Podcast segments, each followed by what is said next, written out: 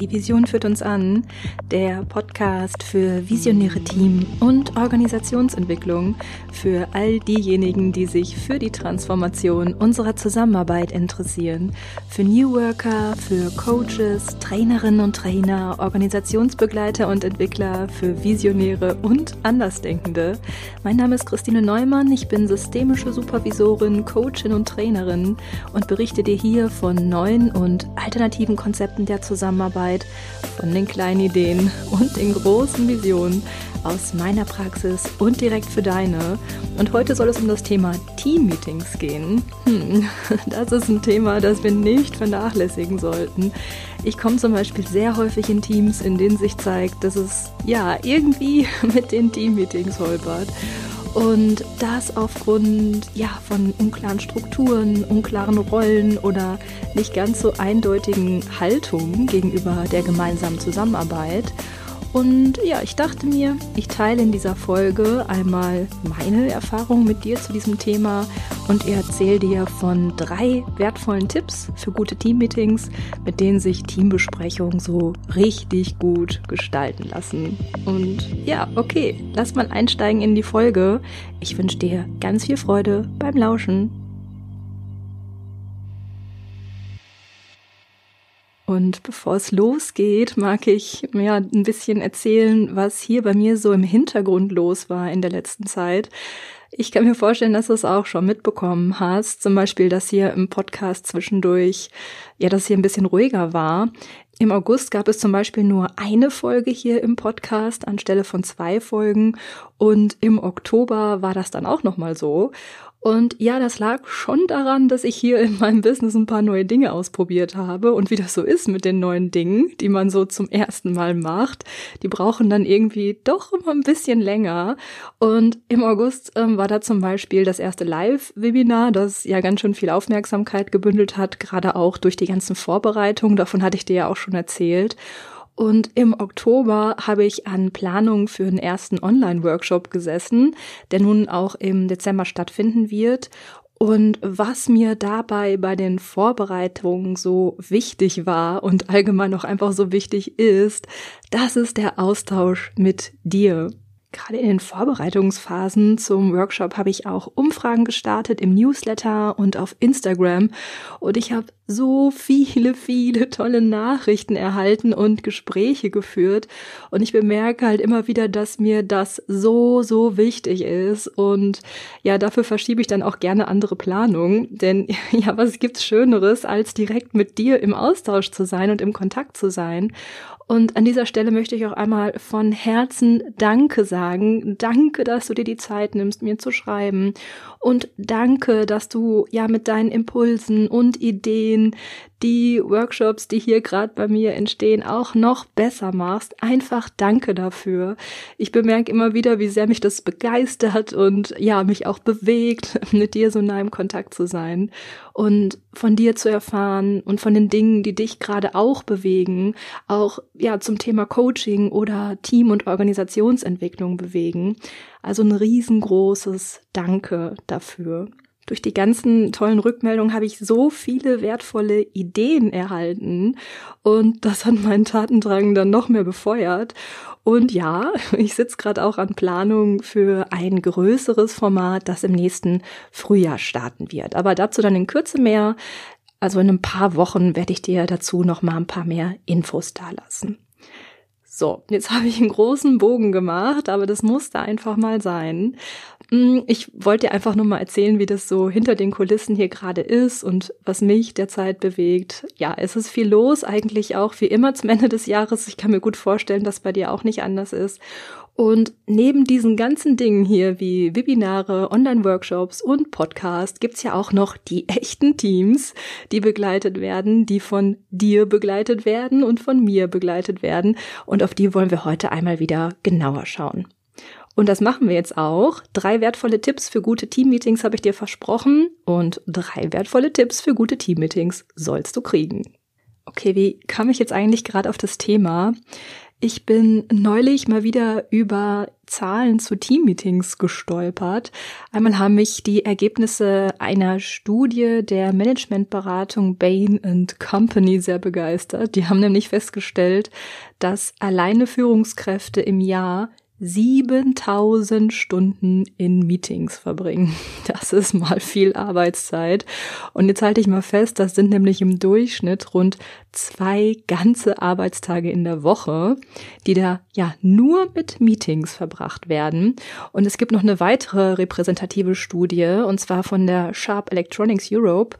Die konnten nochmal aufzeigen, dass 55 Prozent, also mehr als die Hälfte aller Meetings ohne Ergebnis enden. Es gibt also kein Ergebnis, an dem man am Ende konkret weiterarbeiten kann. Ja, wir können uns denken, dass diese Form der Arbeit irgendwie unzufrieden macht und auch die Arbeitsmotivation nicht steigert. Ganz im Gegenteil. Es entsteht ganz häufig so der Eindruck in Teams und Organisationen, dass Meetings den normalen Tagesablauf aufhalten, dass dadurch Arbeit liegen bleibt und ja, dass Meetings im Allgemeinen unnutz sind. Ja, Zeit da mal tiefer reinzuschauen, das machen wir jetzt. Wie können Meetings gut gestaltet werden? Hier kommen die drei Tipps. Tipp Nummer eins, flexible Rollen. Und da fange ich auch mit einer kleinen Geschichte an, um das für dich ein bisschen plastischer zu machen. Ich erinnere mich noch an einen meiner allerersten Teamentwicklungsprozesse. Damals kam nämlich ein Team auf mich zu, weil es sich in den Meetings regelmäßig in die Haare bekam und die Meetings ja richtig ausuferten. Und das Team war zwei oder drei ganze Arbeitstage nur mit dem Meeting beschäftigt. Und am Ende gab es keine Ergebnisse oder Beschlüsse. Eigentlich endeten alle Meetings mit Konflikten und als ich da einstieg, war das Team ja schon richtig ordentlich zerrüttet. Ja, na klar, die Mitarbeiter hatten sich ja auch schon eine ganze Zeit lang ganz wilde Sachen an den Kopf geworfen. Also die Stimmung war nicht nur im Keller, sondern auch richtig aufgeheizt und voller Spannung. Und anstelle da in diesen Konflikt einzusteigen oder den Konflikt aufzuarbeiten, haben wir damals damit begonnen, uns die Struktur dieser Teammeetings anzuschauen und dabei auch die einzelnen Rollen. Denn eine Annahme für gute Teammeetings ist, dass es verschiedene Rollen braucht, um einen guten und angemessenen Rahmen zu spannen, der ja so ein produktives und fokussiertes Arbeiten auch überhaupt möglich macht. Wir benötigen erst einmal jemanden, der die Sitzung moderiert. Das ist eigentlich klar, also ein Moderator oder eine Moderatorin. Wichtig ist aber auch, dass Beschlüsse und Ergebnisse schriftlich festgehalten werden, damit sie im Nachgang auch nochmal gelesen werden können. Denn ja, häufig stellt diese Verschriftlichung von Beschlüssen, Ergebnissen oder auch wer macht was bis wann auch eine Grundlage für Verbindlichkeiten dar, die im Arbeitsalltag ja auch wichtig sind. Also wir benötigen jemand, der protokolliert. Und zu guter Letzt sollte so ein Meeting auch zeitlich begrenzt sein. Ja klar, heißt aber im Umkehrschluss, wir haben nur eine bestimmte, eine bestimmte Zeit für die Punkte auf der Agenda. Und das Team muss sich irgendwie an die Zeit halten. Im besten Fall gibt's also auch noch einen Zeitwächter oder eine Zeitwächterin, die anmerkt oder der anmerkt, wann die Zeit langsam aber sicher abläuft. So, jetzt könnten wir meinen, so einfach ist es. In der Praxis ist es aber ganz häufig nicht so einfach. In dem Team, in dem ich damals war, zeigte sich zum Beispiel Folgendes. Die Teamleitung hatte in diesem Team alle Rollen übernommen. Also die Teamleitung moderierte die Sitzung, sie protokollierte die Sitzung, sie achtete auf die Zeit und dann wollte sie zwischendurch auch noch mitdiskutieren. Und das ist ein wichtiger und schwieriger Punkt, denn immer wenn die Teamleitung mitdiskutierte, verlor sie ja automatisch die Rolle der Moderation. Das Team war plötzlich immer wieder ohne Moderation im Gespräch. Denn das ist etwas, was wir ganz häufig vergessen. Moderation ist erst einmal eine Dienstleistung an das Team und für den Prozess und eine Moderationsrolle ist auch wirklich schwer auszuhalten. Wir treten in der Rolle der Moderation so ein Stück weit aus dem Geschehen heraus. Wir moderieren Redebeiträge. Wir sagen, ah ja, Herr Müller, Sie wollen noch was sagen. Wir stellen Fragen, wir fassen nochmal zusammen. Aber wir diskutieren nicht mit. Und genau das ist schon eines der schwierigen Punkte in der Rolle der Moderation. Noch schwieriger wird es, wenn wir alle Rollen innehaben wollen, wie in dem Beispiel hier, denn die Rollen stellen auch unterschiedliche Verantwortlichkeiten dar. Eine Rolle ist verantwortlich für die Strukturierung von Redebeiträgen und eine Rolle für die Verschriftlichung von Beschlüssen und eine Rolle für das Einhalten der Zeit. Wenn jetzt nur einer oder eine alle Rollen innehat, dann hat die Person allein die Verantwortung. Zumindest kann es dann passieren, dass sich dann die anderen für das Gelingen des Meetings ja nicht mehr verantwortlich fühlen in dem Team, in dem ich damals war, war das auch so. Die Teamleitung versuchte, alle Fäden zusammenzuhalten, indem sie halt alle Rollen bespielte und die alleinige Verantwortung trug und ja, das Team büchste immer wieder aus. Also das Team achtete nicht auf die Zeitangaben, sie achteten nicht mehr auf das Festzurren von Beschlüssen und ja, dazwischen verlor die Teamleitung ja auch selbst noch die Rolle der Moderation. Okay, ein erster Schritt ist also, diese Rolle oder diese Rollen im Team zu verteilen. Wenn wir jemanden haben, der moderiert, jemanden, der protokolliert und jemanden, der auf die Zeit achtet, dann haben wir schon einen enormen Schritt gemacht. Und ja, wie gesagt, das wäre so ein erster Schritt. Ein weiterer Schritt wäre es, wenn die Rollen flexibel im Team wechseln würden. Das heißt, wenn klar ist, dass in jeder Sitzung ein anderes Teammitglied die Moderation übernimmt, das Protokoll übernimmt und auf die Zeit achtet. Warum ist das so wichtig? Hm, durch die Rollenaufteilung verteilen wir nicht nur Verantwortung an bestimmte Personen im Team. Das bedeutet, dass alle im Team für das Gelingen des Meetings verantwortlich sind.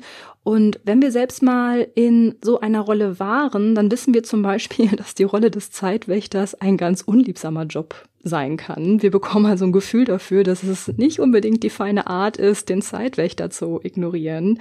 Wir wollen das dann ja auch nicht, wenn wir das nächste Mal selbst Zeitwächter sind.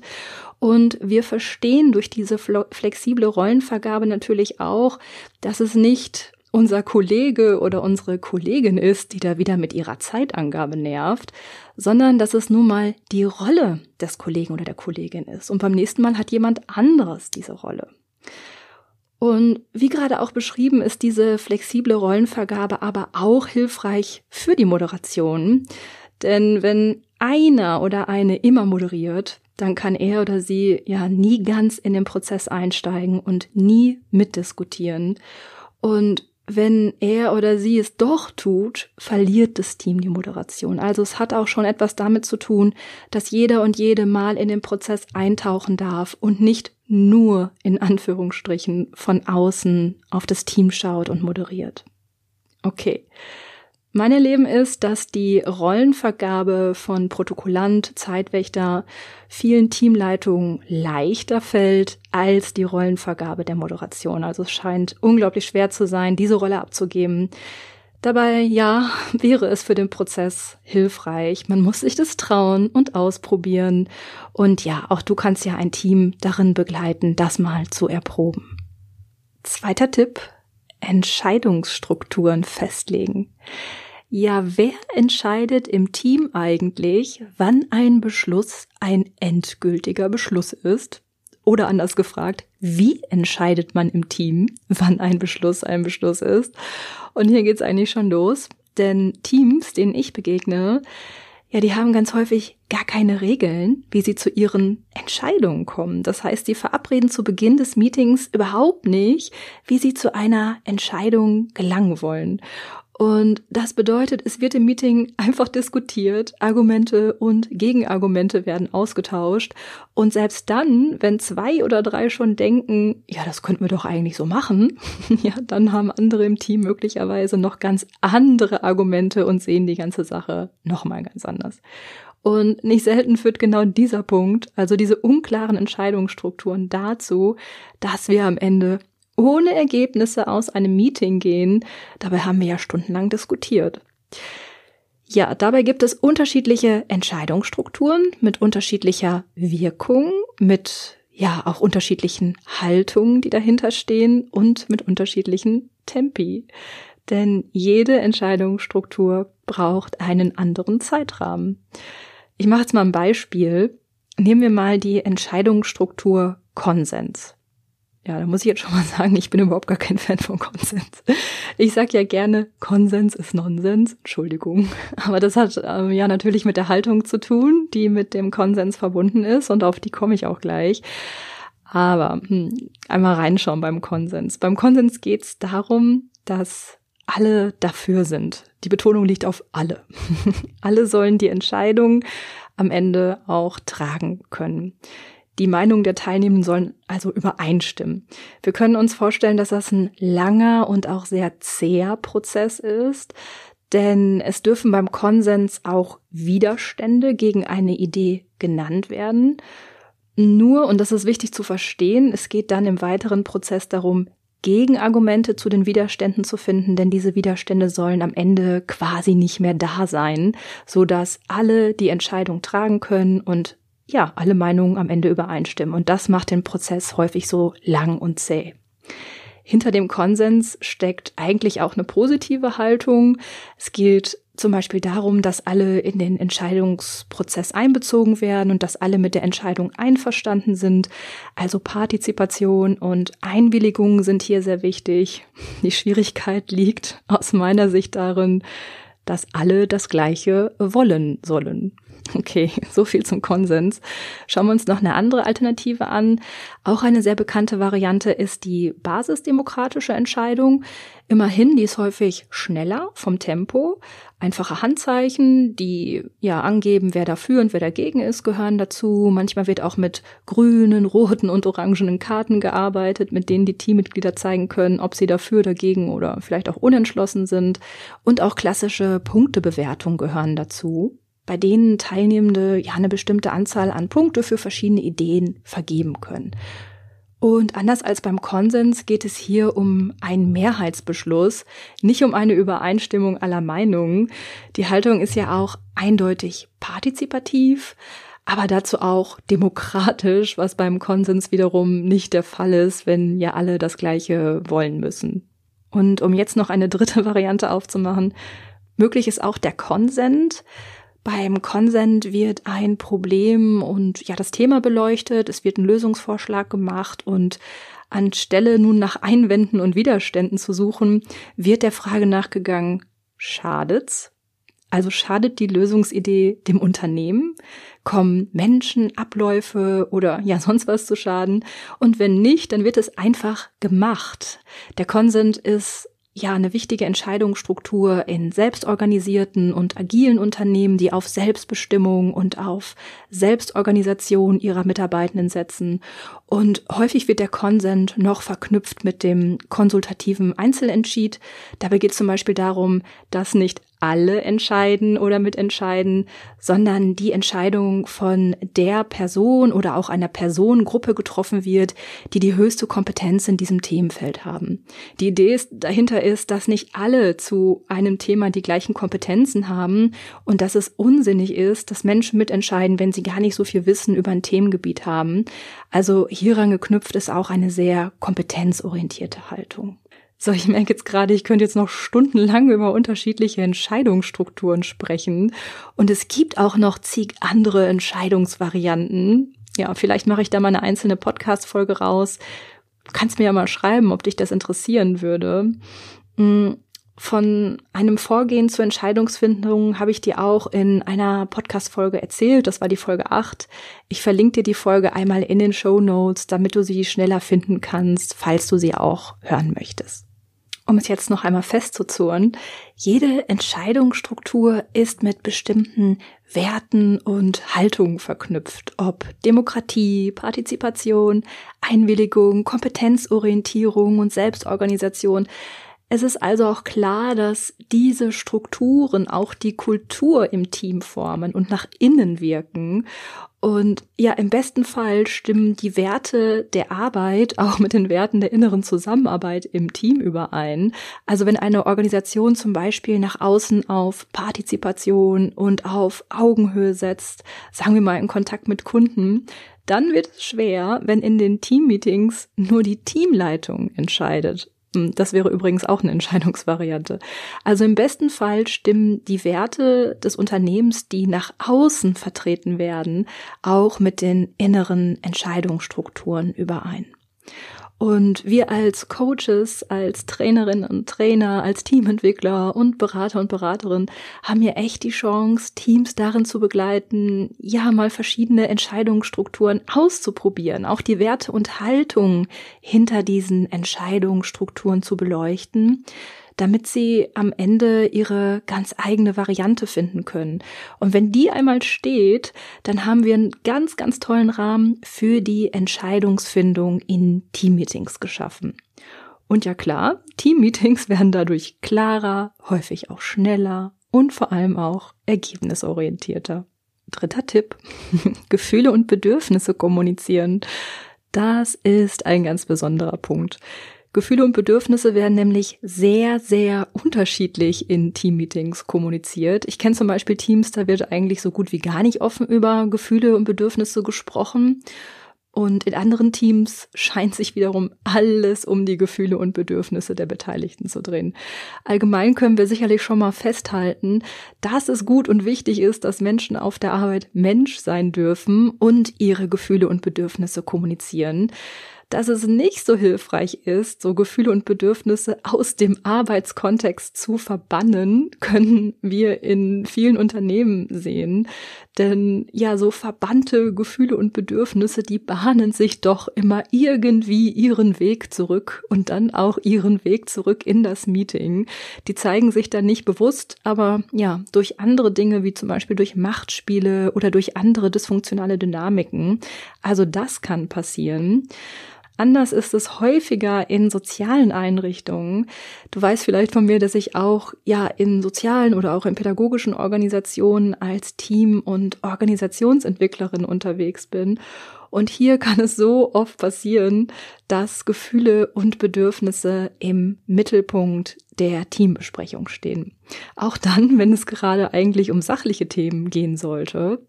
Da geht es vielleicht um einen neuen Beschluss und ja, schon kommunizieren die Beteiligten ihre Gefühle dazu und das sachliche Thema gerät in den Hintergrund und kann am Ende gar nicht mehr bearbeitet werden. Halten wir einmal fest, es ist weder gut und zielführend, wenn wir Gefühle und Bedürfnisse aus dem Arbeitskontext verbannen, denn dann können so Machtspiele entstehen oder andere Dynamiken. Und es ist nicht gut und zielführend, wenn wir Gefühle und Bedürfnisse immer wieder mit sachlichen Themen vermischen. Ja, was kann uns also helfen? In der Literatur, die wir zu neuer Arbeit oder auch zu sinnorientierter Arbeit finden, wird zum Beispiel sehr häufig davon gesprochen, das Sachliche ganz bewusst von Gefühlen und Bedürfnissen zu trennen. Das hört sich vielleicht im ersten Moment irgendwie mechanisch an. Der Hintergedanke ist aber, dass beide Bereiche ihre volle Berechtigung haben und auch jeweils ihre eigene Fokussierung und Aufmerksamkeit benötigen. Daher ist es sinnvoll, beide Bereiche im Arbeitskontext zu integrieren, sie aber nicht permanent zu vermischen. Wenn wir uns das mal praktisch anschauen, dann kennen wir als Coaches und Trainer und Trainerinnen ja die klassischen Check-in-Runden. Alle Teilnehmenden steigen, steigen dabei ein mit der Erzählung darüber, wie es ihnen geht oder ja, sie äußern sich darüber, wie sie überhaupt hier sind.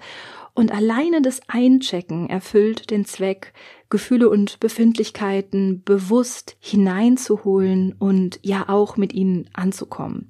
Das Sprechen über Gefühle und Befindlichkeiten kann dadurch immer mehr auch ja so eine Normalität im Teamalltag werden. Und erst nach dem Einchecken erfolgt dann die Arbeit an dem sachlichen Part. Wir können diese Trennung aber auch noch Weiterdenken, ein kurzes Einchecken oder auch ein Auschecken am Ende der Sitzung erfüllt noch nicht den Zweck, dass Gefühle und Bedürfnisse ja im Allgemeinen im Arbeitsalltag frei kommuniziert werden können und dürfen. Wenn wir mal auf die Zeit schauen, dann sind das ja auch nur wenige Minuten, die wir da ja mit dem Fokus auf Gefühle und Bedürfnisse verbringen. Hilfreich ist also, wenn es neben diesen ganzen Teammeetings, in denen immer wieder sachliche Themen erarbeitet werden, auch Sitzungen gibt, in denen einzig und allein das Befinden der Teammitglieder das zentrale Thema sein darf. Und in diesen Sitzungen können wir dann darauf schauen, wie es den Teammitgliedern mit ihrer gemeinsamen Arbeit geht, wie zufrieden sie damit sind und was sie möglicherweise auch voneinander benötigen. Und so ein Setting ist deshalb auch so wichtig, weil Teammitglieder häufig gar nicht wissen, wie sie überhaupt Gefühle und Bedürfnisse kommunizieren können und vor allem auch, wie sie sie so kommunizieren, kommunizieren können, dass sie andere nicht dabei verletzen. Denn ja, ganz häufig werden gar keine Gefühle kommuniziert, sondern eher Pseudo-Gefühle. Ich mache mal ein Beispiel. Manchmal höre ich so Aussagen wie, ich fühle mich von dir nicht richtig verstanden oder ich fühle mich total vor den Kopf gestoßen oder auch sowas wie, ähm, ich fühle mich übergangen und all das sind keine Gefühle, denn Gefühle sind Wut, Trauer, Angst, Glück, Freude, aber sowas wie vor den Kopf gestoßen, übergangen, nicht richtig verstanden, das sind keine Gefühle, das sind Pseudogefühle, die eigentlich, eigentlich, wenn wir mal ganz genau hinsehen, Schuldzuweisungen beinhalten und diese auch ja kommunizieren. Und ein erster Schritt ist es häufig, diese Pseudogefühle mal in echte Bedürfnisse zu kommunizieren oder auch in eine Bitte umzuwandeln. Sowas wie, bitte hör mir nochmal zu, das ist eine Bitte und ersetzt sowas wie, ich fühle mich nicht richtig verstanden. Oder auch, ähm, ich möchte in den Prozess mit einbezogen werden. Das ersetzt solche Äußerungen wie, ich fühle mich übergangen. Okay, ganz häufig braucht es also diese zusätzlichen Räume, auch um zu lernen, wie wir unsere Bedürfnisse und Gefühle so kommunizieren, dass sie die Zusammenarbeit auch wirklich stärken. Und für das Teammeeting ergeben sich für uns als Coaches und Beratende zwei unterschiedliche Möglichkeiten. Zum einen das Einchecken, das erfüllt ja schon den Zweck und ähm, das sollten wir auch auf jeden Fall in jedem Teammeeting integrieren. Alleine schon, wenn sich Teammitglieder erst einmal erzählen können, wie es ihnen geht und was sie bisher erlebt haben. Alleine diese kleinen Prozesse machen ja schon einen Unterschied und erzeugen auch Vertrauen im Team. Und zum anderen können wir aber auch danach fragen, an welchen Stellen im Betrieb, im Unternehmen oder in der Einrichtung die Bedürfnisse der Teammitglieder die volle Aufmerksamkeit bekommen. Also wo im Unternehmen gibt es Räume dafür? Wie weit ist das Unternehmen mit der Integration von Gefühlen und Bedürfnissen? Denn eins ist klar, wir können noch so tolle flexible Rollen und Entscheidungsstrukturen haben. Wenn auf der Gefühlsebene irgendwas Grundlegendes nicht stimmt, dann fehlt uns einfach die Basis, um richtig gute Teammeetings auch aufbauen zu können. Ja, das waren meine drei Tipps für dich. Zugegeben, die sind ganz schön Deep Dive, würde ich sagen. Also es war jetzt nichts dabei von wegen, ein gutes Teammeeting braucht einfach eine gute Agenda. Sicherlich auch. Aber für mich sind diese drei Punkte für das Teammeeting ausschlaggebend. Ich fasse sie gern nochmal zusammen. Erster Tipp, arbeite mit Teams an flexiblen Rollen, die im Team vergeben werden und immer wieder wechseln, sodass die Verantwortung für das Gelingen des Meetings auch von allen Teammitgliedern getragen wird. Zweiter Tipp, erarbeite mit dem Team eine Entscheidungsstruktur. Zum Beispiel experimentell, sodass auch unterschiedliche Entscheidungsvarianten mal zum Einsatz kommen, bis deutlich wird, welche es denn sein soll. Und dritter Tipp, Trenne im Teammeeting Gefühle und Bedürfnisse von der sachlichen Arbeit, zum Beispiel durch das Einchecken und Auschecken oder auch indem ja auch Zusatzmeetings genutzt werden, in denen es dann ausschließlich und nur um die Kommunikation von Gefühlen und Bedürfnissen gehen darf. Wenn das jetzt nach ganz schön viel klingt, so mag ich das am Ende auch noch mal ein bisschen verkleinern. Na klar, wäre es einfach großartig, wenn ein Team mit dir an all diesen Bausteinen arbeiten möchte. Aber du kannst auch einfach mit einem Punkt beginnen. Manchmal reicht es schon, wenn wir uns einfach nur mit den unterschiedlichen Rollen beschäftigen und manchmal auch, wenn die Entscheidungsstruktur klar wird. Also fühl dich nicht überrollt. Du machst schon einen gewaltigen Unterschied in Teams, wenn du dir einfach einen Tipp, einen Baustein heraus herausgreifst und da mal mit einem Team ansetzt. Ja, vielen, vielen Dank, dass du heute dabei warst und dass du dir die Zeit genommen hast.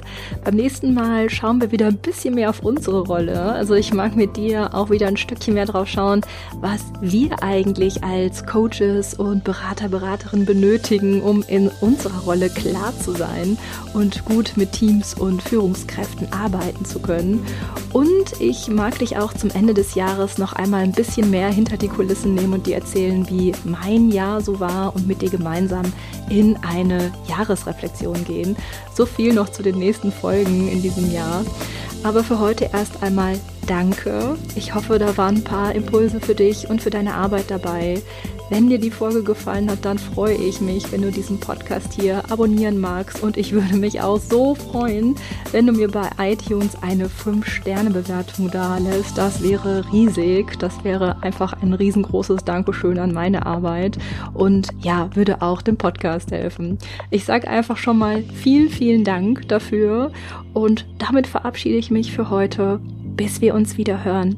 Hab eine gute Zeit.